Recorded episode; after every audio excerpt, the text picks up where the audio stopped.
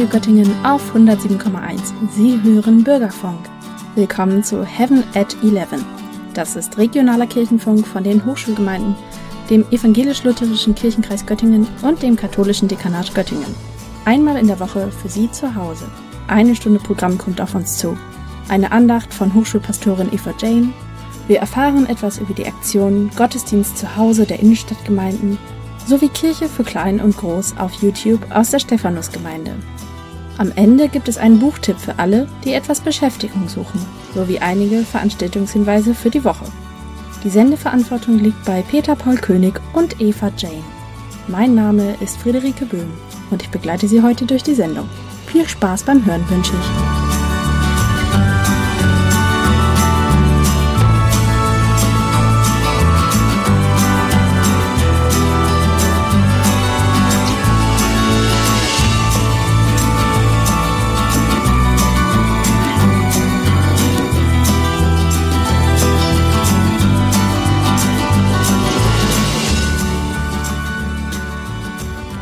At 11 hier, das ökumenische Radiomagazin der Kirchen in Göttingen im Bürgerfunk des Stadtradios Göttingen auf 107,1.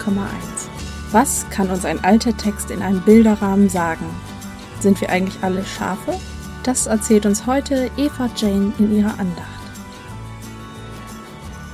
Das Schlafzimmer meiner Großmutter war heilig. Eintritt allerstrengstens verboten. Das musste nicht an der Tür stehen, das musste auch niemand sagen. Das war einfach so. Das Schlafzimmer meiner Großmutter war heilig und gleichzeitig der geheimste und aufregendste Ort im ganzen Haus. Natürlich schlüpfte ich manchmal doch hinein, roch den besonderen frischen Duft in diesem schlichten Raum mit den alten Möbeln und sah mich um. Über dem Bett meiner Großmutter hing ein Kruzifix sowie die Bilder ihres Mannes und ihrer beiden Brüder. Sie waren, so sagte man mir, im Krieg geblieben.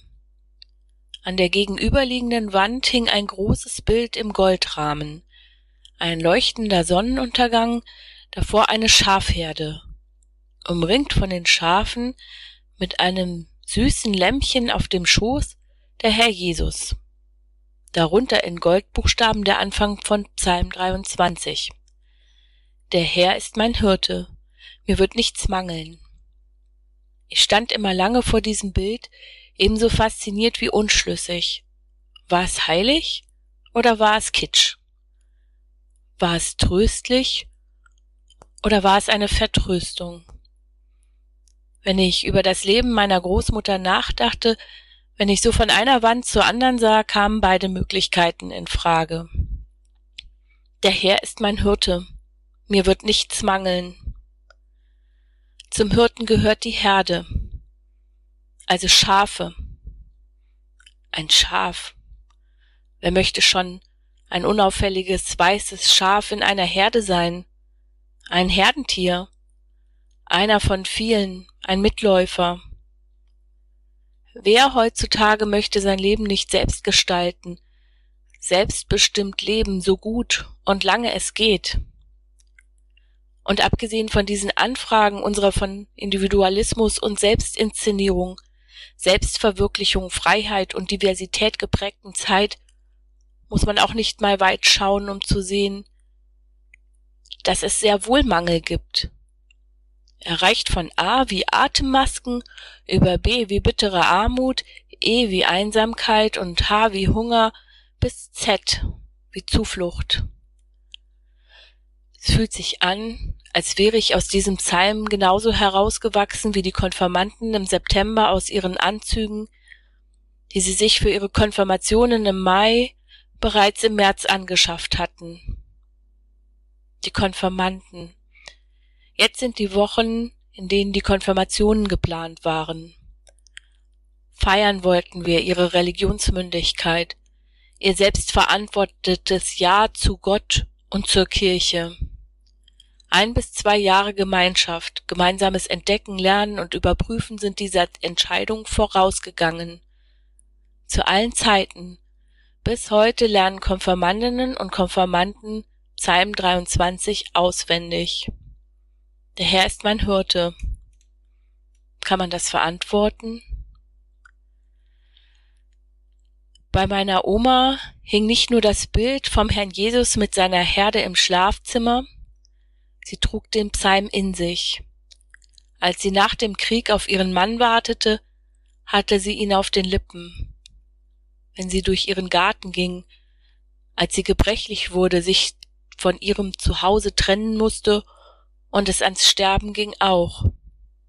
Der Herr ist mein Hirte, mir wird nichts mangeln, und ob ich auch wanderte durchs finstere Tal, dein Stecken und Stab trösten mich. Manchmal hörte es sich trotzig an, manchmal wütend, als würde sie sich wehren, und manchmal ganz friedlich, kraftvoll, Gott ergeben. Mündig dem Gott ergeben, der uns geschaffen hat, der uns Verantwortung übergeben und zur Freiheit berufen hat, der uns so sieht und liebt, wie wir sind, der jeden einzelnen von uns kennt und behütet, als wäre er der Hirte und wir seine Schafe. Dieses Bild von den Schafen sagt nichts über unsere Individualität aus. Es sagt etwas über Gottes Verhältnis zu uns aus, und der Gehorsam gegenüber Gott fordert uns immer wieder dazu heraus, die Herde, die Gruppen, die Konstellationen, in denen wir uns bewegen, zu verlassen und das zu leben und zu vertreten, was er uns gelehrt hat.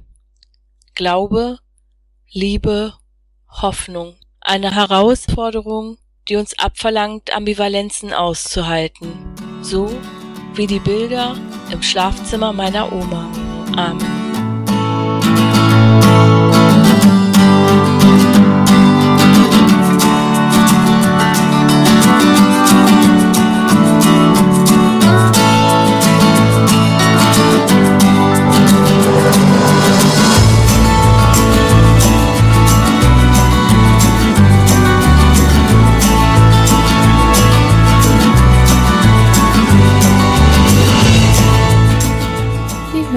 Heaven at 11, ökumenischer Kirchenfunk aus Göttingen, im Bürgerfunk des Stadtradios Göttingen auf 107,1. Was passiert eigentlich gerade in den Kirchengemeinden? Gottesdienste und andere Treffen sind abgesagt. Doch was kann man stattdessen tun? Die Innenstadtgemeinden in Göttingen haben sich da was überlegt. Janine Rudert hat mit Pastor Gerhard Schridde darüber gesprochen. Herr Schridde, wie kam es denn zu dem Format Gottesdienst zu Hause von den Kirchengemeinden der Göttinger Innenstadt? Nun, das war ein Versuch. Und zwar ganz unmittelbar auf die Situation zu reagieren. Wir hatten die Ansage, es gibt keine Gottesdienste mehr bis Ostern. Und dann haben wir überlegt, wie gestalten wir jetzt unser Angebot. Und klar war von Anfang an, das soll einen persönlichen und regionalen Bezug haben. Und wir haben eben alle unsere Homepage. So kamen wir auf die Idee, eben ein Angebot zu machen, das sofort umsetzbar war, regional organisiert und unseren Möglichkeiten entsprach. Denn zum Beispiel Filmaufnahmen brauchen hohen Sachverstand und noch mehr Technik. Das lag uns, glaube ich, auch nahe, weil wir in der letzten Zeit in der Region Innenstadt intensiv zusammenarbeiten. Und darum musste nicht aus jeder Gemeinde auf jeder Homepage für jeden Sonntag ein eigener Gottesdienst stehen, sondern das konnte man auch sehr gut in der Region organisieren. Was erwartet die Besucher auf der Website? Ja, ein Gottesdienst für zu Hause. Also zumindest ein paar Impulse dafür. Meistens ein Gebet, eine kürzere Predigt, manchmal ein Bild oder die Predigt auch als Podcast. In der Gestaltung ist da jede Autorin und jeder Autor frei. Und das ist auch gut so, denn jeder hat da ja seine eigenen Begabungen. So kann man als Einzelner zu Hause eben doch in die Gemeinschaft eintreten, indem man eben die gleichen Texte liest, und eben auch betet. Und man weiß, um 11 Uhr zündet der Pastor in der Kirche die Kerze an und tut das Gleiche in der Kirche. So entsteht ein virtueller Raum, in dem man gemeinsam Gottesdienst feiert. Im besten Falle. Wie wichtig ist es, gerade jetzt in Zeiten von Corona andere Wege als die klassischen Gottesdienste zu finden?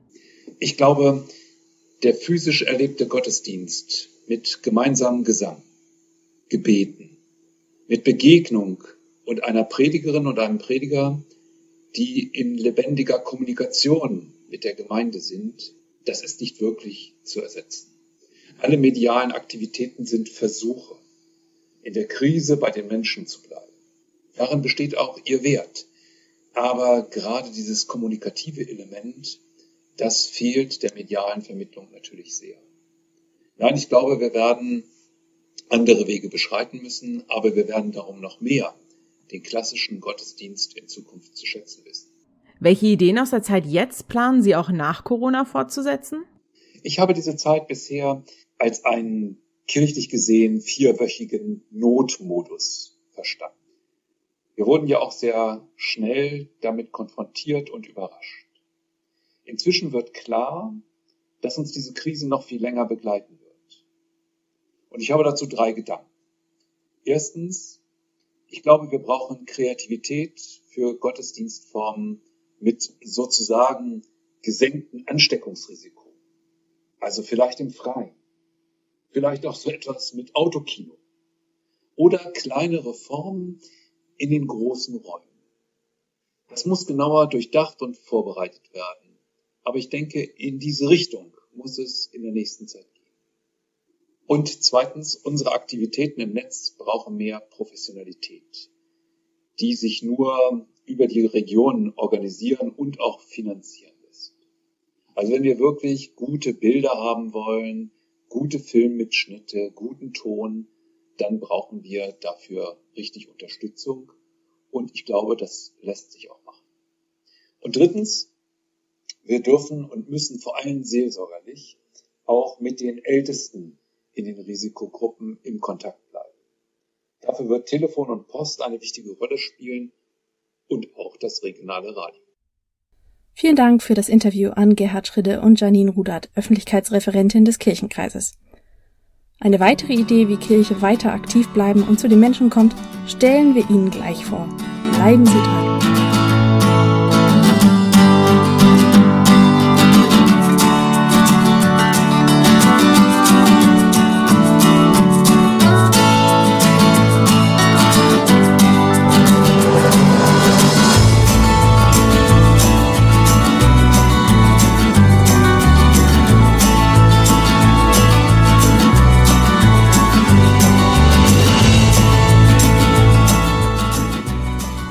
Radio Göttingen auf 107,1. Ökumenischer Kirchenfunk von Heaven at 11 in Ihrem Radio.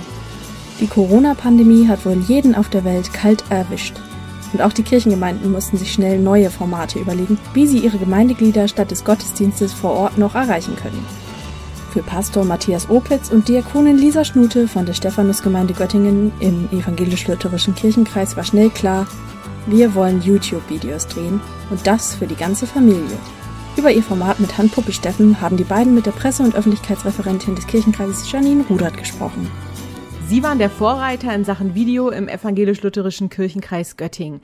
Wie kam es zu der schnellen Umsetzung? Ja, liebe Frau Rudert, ich hatte vorher schon immer mal Lust, solche Videos zu machen, aber noch nie die Zeit dazu gehabt.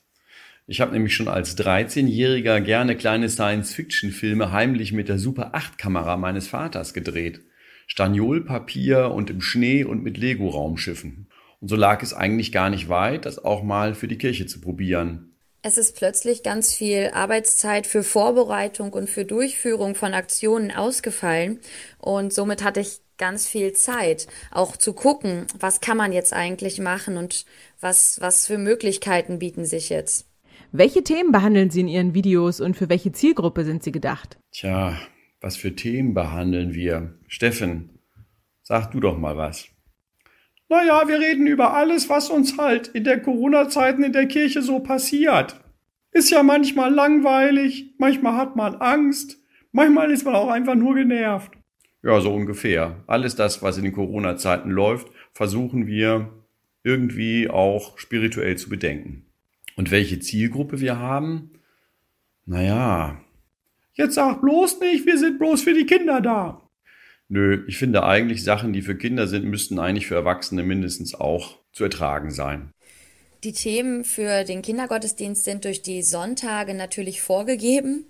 Aber gerade für die Spiele, für die Bastelangebote und die Lieder, da greife ich ganz doll auf meine praktische Arbeit zurück. Wir spielen das Schüttelspiel, wir singen Gottes Liebe ist so wunderbar. Die Zielgruppe hat sich eigentlich kaum verändert. Ich denke, die liegt so zwischen fünf und elf Jahre für die Kinder.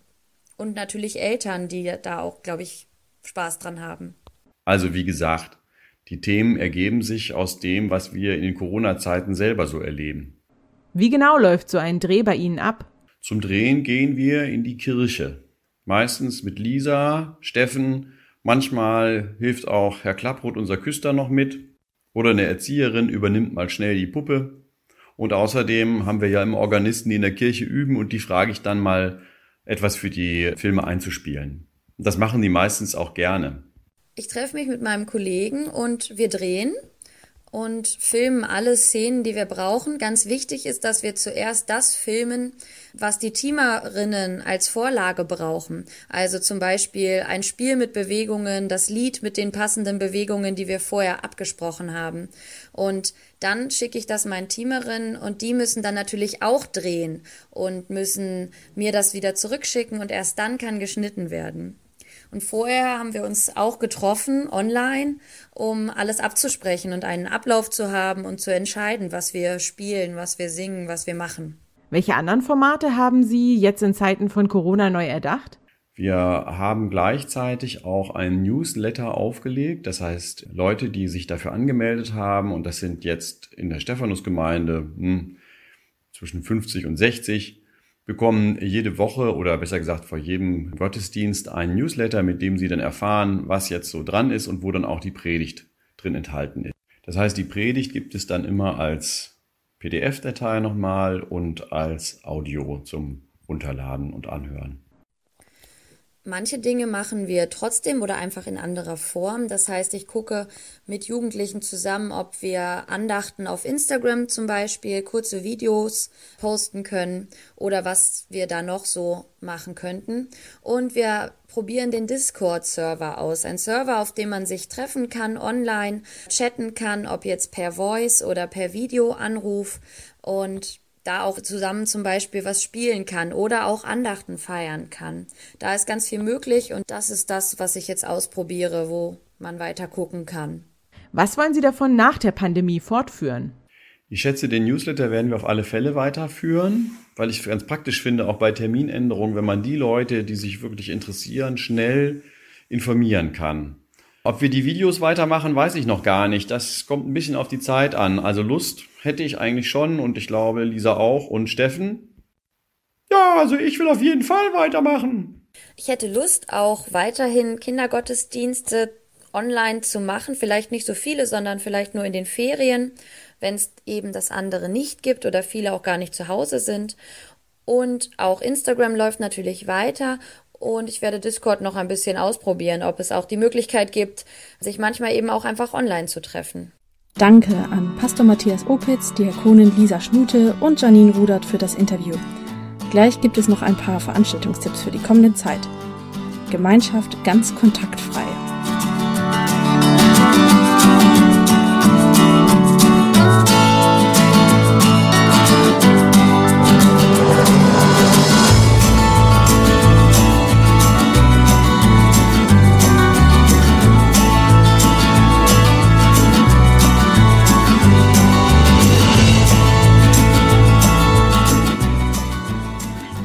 Bürgerfunk im Stadtradio Göttingen 107,1.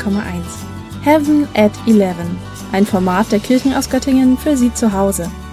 Wir haben noch einige Veranstaltungstipps für Sie. Alles ganz Social Distancing konform, denn auch so können wir in Kontakt bleiben.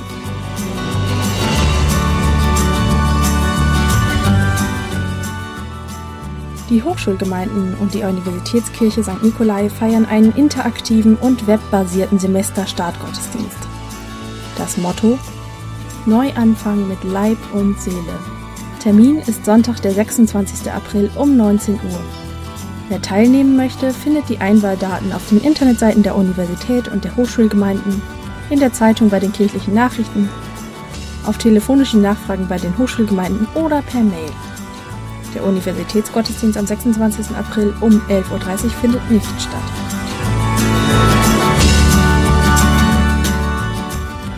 Viele Gemeinden bieten unterschiedliche Andachtsformate, spirituelle Impulse und Hilfen an. Vieles findet sich im Internet, vieles liegt aber auch aus oder wird an interessierte Menschen verteilt. Informationen dazu finden Sie auf den Homepages der Kirchengemeinde oder auf telefonische Nachfrage.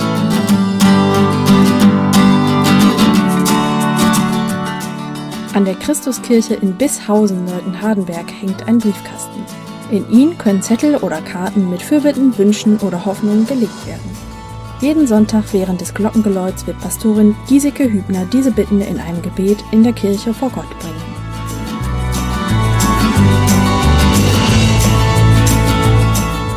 St. Petri Wende hat mit Petri Wende at Home eine neue Videoreihe gestartet. Zuschauerinnen erwartet eine Andacht im 3-Minuten-Format für zu Hause. Gedanken zum aktuellen Geschehen in Zeiten von Corona spielen dabei eine große Rolle. Die erste Folge am vergangenen Sonntag wurde im Klosterpark Wende gedreht und beschäftigte sich unter anderem mit der Taufe.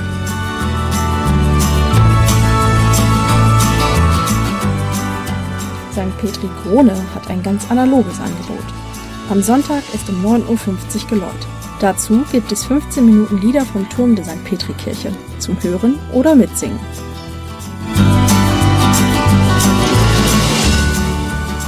Schließlich fällt Ihnen oder euch die Decke auf den Kopf und halten Sie die Sorgen wach, dann haben Sie keine Scheu, sich mit Ihren Pastoren und Pastorinnen in Verbindung zu setzen oder mit der Telefonseelsorge. Die Telefonseelsorge ist rund um die Uhr erreichbar. Die Anrufe bleiben anonym. Die Telefonnummer ist kostenfrei und lautet 0800 3 mal die 1 0 3 mal die 1 und 0800 3 mal die 1 0 3 mal die 2.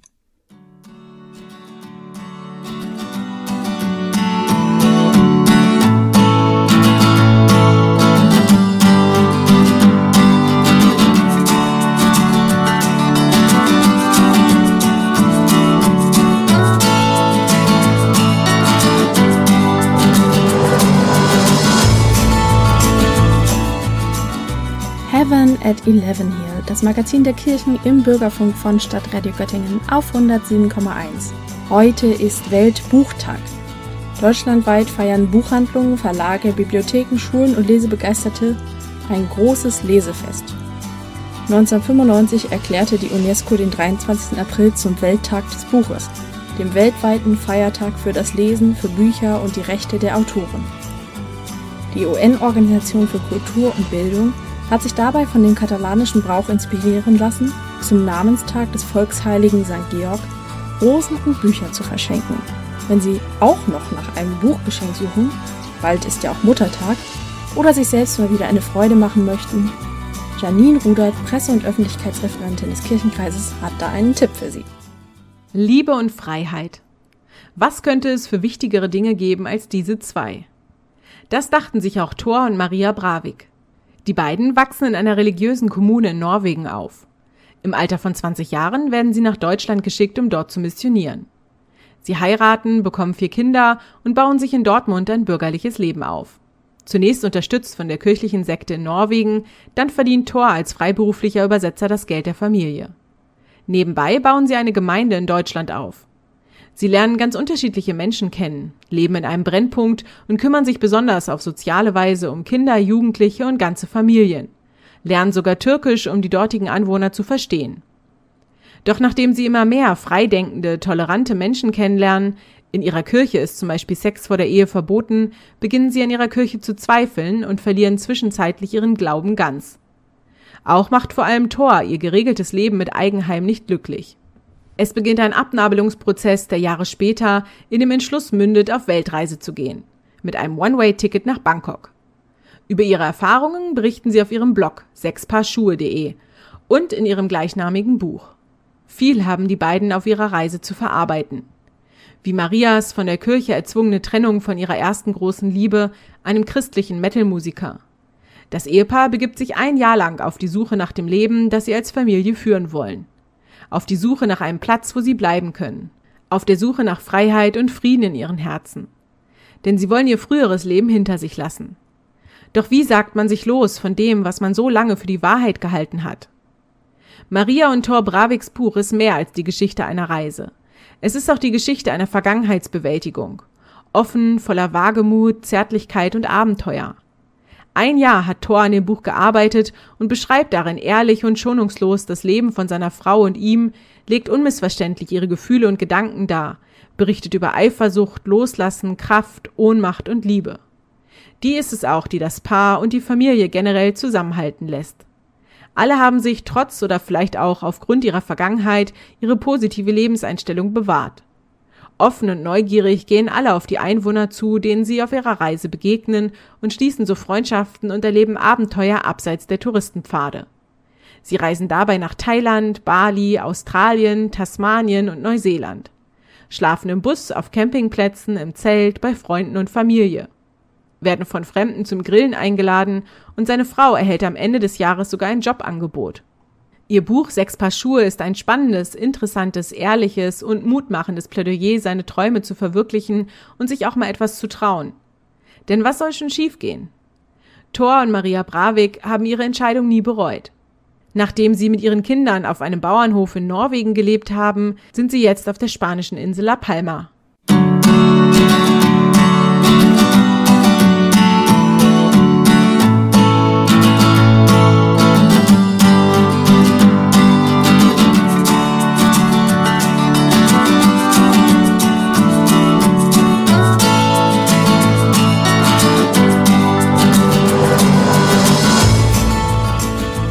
Das war's nun für heute mit Heaven at 11 beim Bürgerfunk hier im Stadtradio Göttingen auf 107,1. Wieder haben verschiedene Menschen mitgewirkt. Marvin Böhm, Eva Jane und Janine Rudert. Die Sendeverantwortung liegt bei Peter Paul König und Eva Jane. Das nächste Mal einschalten können Sie am nächsten Donnerstag um 11 Uhr. Dann heißt es wieder Heaven at 11. Bis dahin kann man unter heaven at 11.wir-e.de diese oder die vergangenen Sendungen nachhören. Mein Name ist Friederike Böhm. Ich verabschiede mich. Bleiben Sie behütet und gehen Sie mit Gottes Segen durch die kommende Zeit.